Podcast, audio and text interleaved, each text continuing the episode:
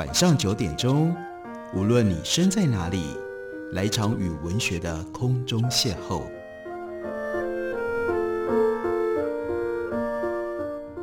杨照谈书，邀您一同遨游文学世界，认识古今中外的经典之作。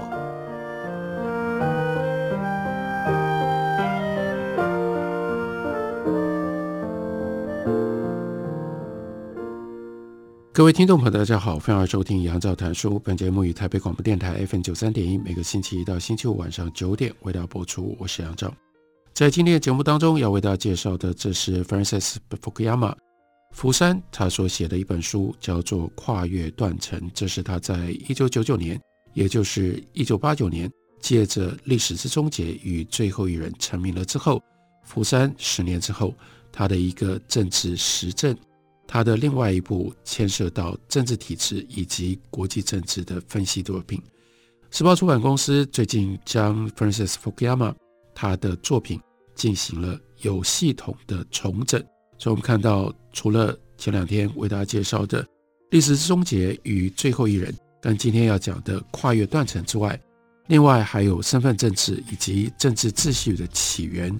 这都是值得我们可以重新来认识、重新阅读，或者如果大家过去从来没有读过福奎亚马的书，这也是一个很好的机会，应该来认识一下这一位曾经在过去三十年当中发挥非常巨大影响力的一位政治思想家。在这本跨越断层当中，福克亚马要处理的是所谓的后工业时代以及资讯时代，不过在这里他发挥了。像是在历史终结与最后一人书中的一种特别的观点，一个比较广大的历史的观点。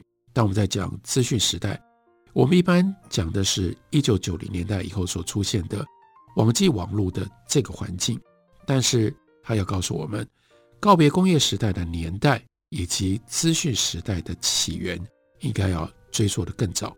一九三零年、一九四零年前，美国制造业的重镇产业。就开始去工业化了，其他工业国家也逐渐走出以制造业为重心的经济。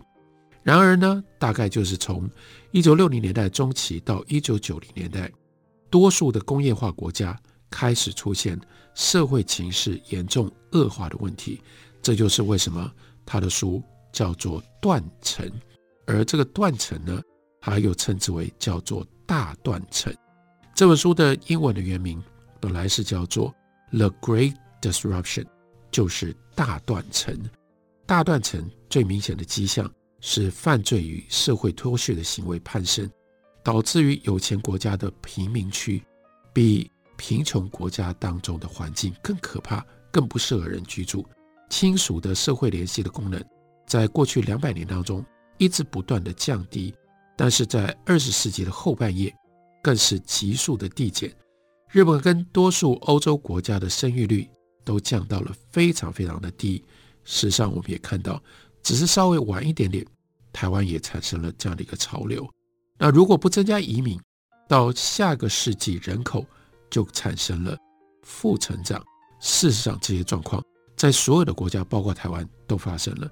结婚跟生育的人越来越少，离婚率相对大幅的提高，非婚生的子女也就越来越普遍。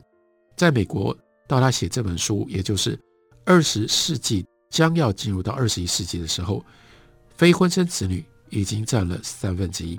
北欧呢，更高达半数。接着呢，还有一个非常重要的指标，那就是人们对于 institution、对于组织、对机构的信赖跟信心，也是一路走低。一九五零年代，欧美大部分的人对于政府。以及人群、群众、集体是有信心的，但是呢，对于政府抱持着那样的一种当然的信心，到了一九九零年代初期，就只剩下极少数的人。人与人之间的交往方式也产生了改变。虽然没有证据说人际的联系减少，但他后面的这句话，我们今天有非常深刻的感受。今天我们用什么方式进行？人际的联系呢？我们是透过社群媒体，社群媒体所产生的人际的联系是比较短暂、比较脆弱，而且呢比较浅层。过去面对面，然后你必须要付出时间的代价，你要去等人，你要去约人，然后呢在那里坐下来有面对面半个小时、一个小时的对话，这种人际关系越来越少，所以这是人际关系上面巨大的变化，这都是 disruption。那也就是社会价值的大断裂，多种社会指标在这个时间当中同时产生巨大的变化，到底他们彼此之间的关联是什么？这是这本书要探究的。那他引用了 William Bennett 这个保守派人士的看法，就会说这是道德衰微、社会秩序的崩解，是旧时代价值观瓦解所付出的代价，具体表现在犯罪率提高。单亲孩子教育品质下降、信赖度降低等等各类的统计数字上，这些社会问题的出现，另外一面，那就是经济上步入了资讯时代，刚刚好在时间上重叠。这本书要问的或要分析的是，这难道只是巧合偶然吗？当然，这本书为什么要写，就是要告诉我们说，这两者是息息相关的。资讯经济带来很多好处，但是对于人类社会跟人类的道德造成了一定的伤害。那我们剖析这两者，一方面是资讯社会，另外一方面是社会上所出现的大断层。这两者的关系就包括了科技、经济跟文化的层面。现代的工作逐渐呢是脑力密集，而不再是劳动力、劳力密集。以至于让很多的女性可以投入到职场，因为不需要靠劳动力，不需要靠力量，连带的当然也就动摇了传统的家庭观。医学的进步促成了避孕药的发明跟寿命的延长，但同时也就降低了生殖和家庭的重要性。个人主义发挥在市场跟实验室能够带来创新跟成长，但是呢，如果扩张到社会规范的领域，就使得所有的权威都动摇了，当然也就同时侵蚀了家庭、社会跟国家依靠权威所产生的这种凝聚力。要用什么样方式来看待、来探究这样的大断裂呢？福克亚马在书里面他指出，大概从一九六五年开始，众多社会资本的负面指标同时迅速上升，可以整理出三大范畴。一呢是犯罪，二是家庭，三是信任。那所有的已开发国家都看到同样类似的改变。当时他在进行分析的时候，例外是东亚的国家，那是日本、韩国。其实我们也可以投射部分台湾的状况。不过就在他这本书出版之后，过去二十年当中，类似的这些变化，其实也在日本、韩国。跟台湾发生了，那很重要的一件事情是从美国所看到的犯罪行为以及犯罪的数字统计所反映出来的现实。那他特别提到了所谓社会资本的概念。我们如果把社会资本定义为是深植在群体关系当中的一种合作规范，那么社会资本就跟犯罪的关系非常的密切，因为犯罪。是对于社会规范的逾越，也就是表示社会资本的减少或者是匮乏。刑法规定是社会大众同意遵守的最低限度行为规范，触犯法律不只是触犯罪行的被害人，同时也触犯了整个社会和他的规范。所以触犯刑法者是由国家加以拘捕跟惩罚，而不是个人。所以呢，如果是牵涉到刑事，是由代表国家的检察官予以起诉，而不是由被害人提起控诉。那社会资本并不是正式的法律，而是能够促成我们群体之间合作的非正式的规范。从这个层次来看，社会资本跟犯罪的关系虽然复杂，但很清楚。社会规范的建立、社会脱序行为的控制，或者是惩罚。通常都有正式跟非正式的两种机制，但最理想的犯罪控制绝非利用庞大的警力压制。我们已经看到，在这么多年来，美国社会这方面所造成的严重的大的问题，因为他们就是靠着警察，因为靠着警察，所以警察跟一般人民之间的这个巨大的冲突，到二零二零年就产生了非常严重的社会的问题。但相对应的，在这方面，台湾是完全不一样的情况，因为我们的犯罪控制不是靠警力，我们的警察事实上在犯罪控制上面越来越少有作为。那我们靠的是什么呢？我们靠的是紧密的社会监视。这社会监视包括了人群之间的关系，也包括了无所不在的监视器。那我们在之前介绍过的一本书就提到了这中间关键的差异。那是 Jame Jacobs 非常重要的经典作品《伟大城市的诞生与衰亡：美国都市街道生活的启发》。在这里，福克亚马也引用了这本书，特别讲到他探讨了旧都市如何运用社会网络来维系公共安全。福克亚马从这本书里面选出了 Jane Jacobs 非常生动的一段描述，来告诉我们这种社会力量。这个社会力量可以对比对照，让我们了解，例如说台湾这样的一个社会跟美国社会的巨大的差异，那是什么样的一段描述呢？休息一会儿，回来念给大家听。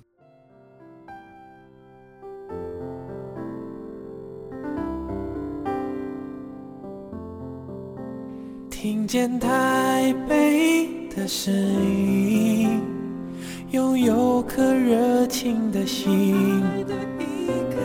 有爱与梦想的电台，台北广播 FM 九三点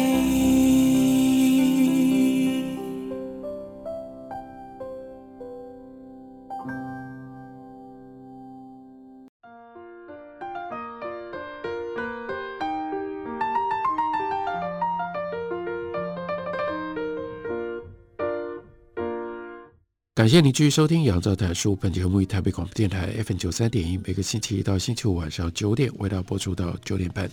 今天为大家介绍的这本书是 Francis Fukuyama 他在一九九九年所出版的《The Great Disruption》大断层，中文翻译叫做《跨越断层》，是由时报出版公司刚刚出了中译本的新版。在这本书里面，福克亚马他引用了我们节目之前。也特别为大家推荐跟介绍的经典作品《Jane Jacobs 伟大城市的诞生与衰亡》里面的一段描述。Jane Jacobs 说，他在曼哈顿自宅的门口看到了一个男人正在拉扯一个小女孩。我站在二楼窗边往外看，思索着如何管这档闲事，但不久就发现用不着我插手。楼下肉店的老板娘已经走出去。双手交叉，脸上露出坚毅的表情。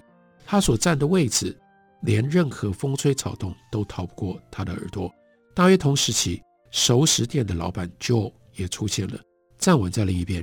楼上好些住家的窗户都有人探头出来看。其中一个人很快缩回去，但不久便出现在男人背后的门口。我住的这一边，我看到锁匠、水果商还有洗衣店老板。全都走了出去。楼上住家同样有很多人探头关切。街上那个男人显然不知道他已经被团团围住。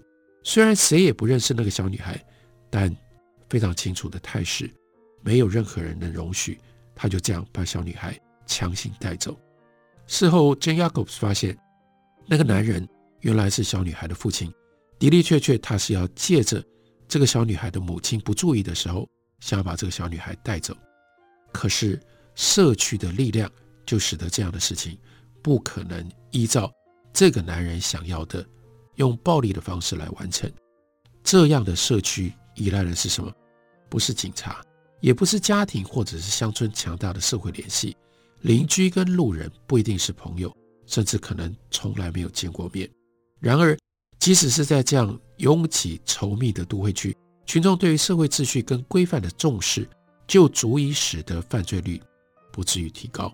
犯罪率会提高，需要的是漠视、漠然发生在你身边的事情，但你假装没看到，你摆出一副我绝对不会干预，绝对不会涉入，我要自己自保这种态度。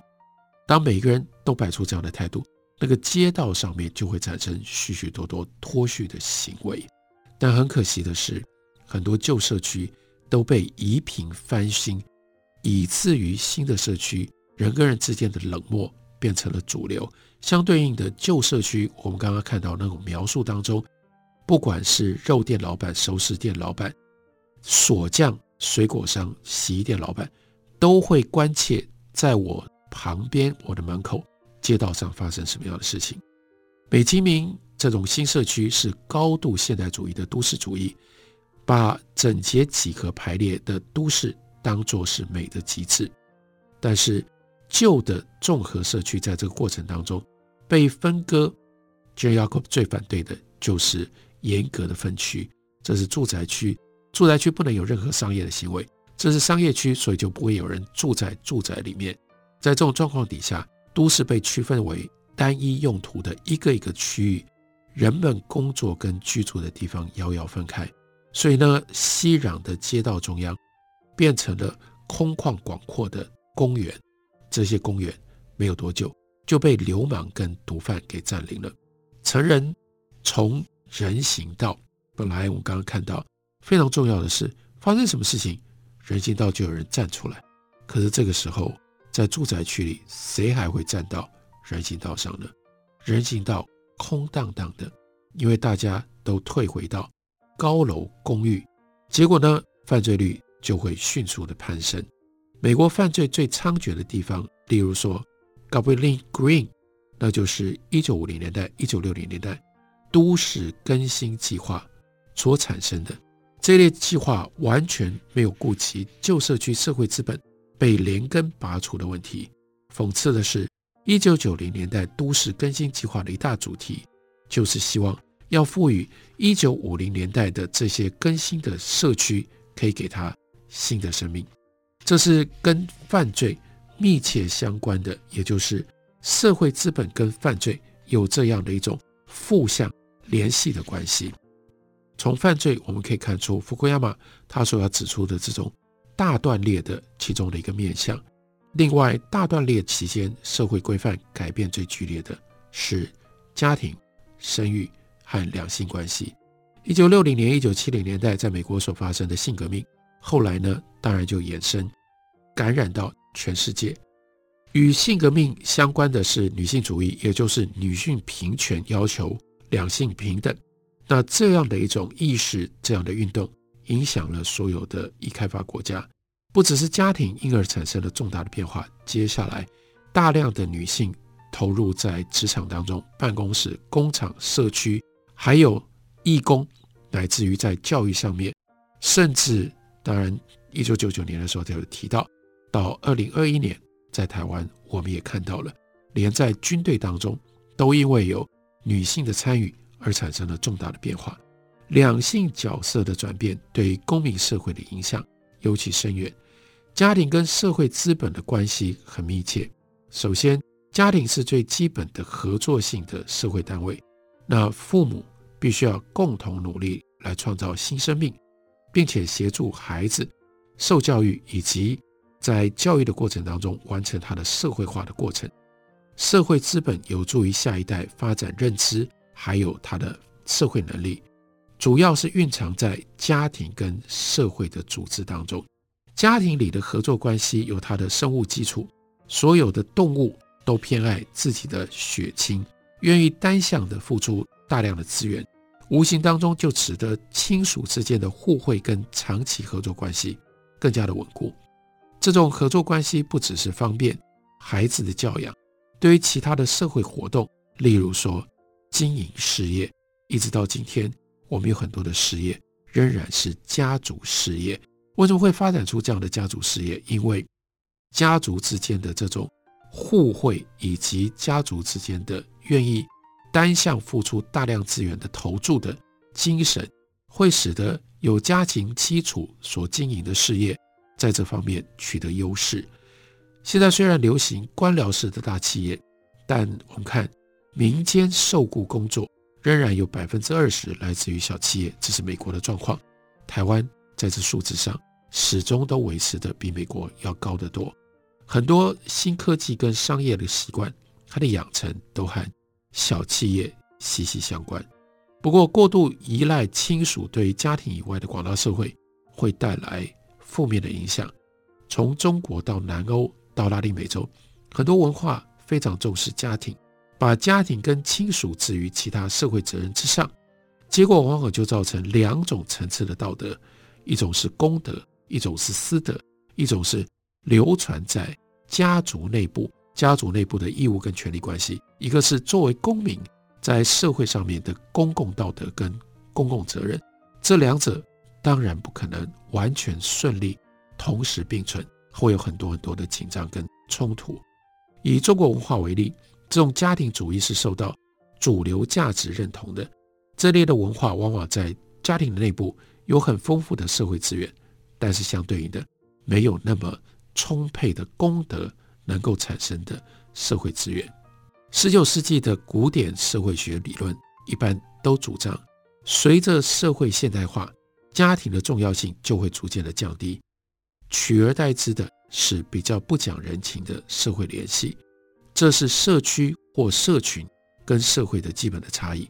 在现代社会里，你要贷款，或者是你要请会计师，你不会去找你表哥，你不会去找你婶婶，你会去直接找银行，或者呢，你就从网络上去看看人家会怎么推荐什么样的会计师。家庭主义的结果会产生 nepotism，家庭主义的结果产生裙带关系。但是如果要讲究经济效率，要选择事业伙伴、客户或者是银行，你必须要有一种离开裙带主义以外的客观的资格跟能力作为标准，不是血缘。现在的官僚体系至少在理论上不再是谦亲引戚，靠着家人或者是朋友的关系就可以进去，而必须要有一种客观标准来选择。或者至少是通过考试，所有的现代化社会里，家庭的重要性都已经降低了很多。殖民时期的美国，绝大多数的人都是务农，家庭是基本的生产单位。家庭不只是生产食物，也生产各式其他的用具。教育孩子、照顾老人都是家庭的责任。再加上大多数的农场地处孤立，交通不便，所以呢。你也不可能跑到别的地方去寻求娱乐，连娱乐也都在家里。后来这些功能慢慢消散了，分配到不一样的地方，人也离开了。男人离家到工厂或公司上班，接着呢，女人也跟进，孩子呢被送去学校，祖父母被送去老人院，娱乐诶则由迪士尼或者是米高梅公司这种商业的运作。提供了，到二十世纪当中，家庭就一直不断的缩减，变得非常非常的减少，是这种核心的形式。而且家庭最主要的功能变成了生育跟养育的功能。但是，就连生育的功能，到了一九八零年代之后，也快速的下降。所以，这是造成我们今天必须要思考，什么叫做大断裂？大断裂非常核心的。一样性质是家庭作为这个社会当中多功能的一个中心，越来越不能承担这么多的功能。当家庭失去了这些功能的作用，这些功能要如何重新安排？这是 Francis Fukuyama 他在看待 The Great Disruption 他所提出来的重要的一些讨论的重点，包括社会资本、犯罪行为，还有家庭功能。我们从这些不同的面向看到的是，这些改变，这些改变现在仍然在进行当中，而且就在台湾，在我们的身边。所以借由这本书的提醒，我们来看一下变化如何产生，是不是真的已经到达了大断层的程度？那又如何跨越断层呢？感谢您的收听，我们明天同一时间再会。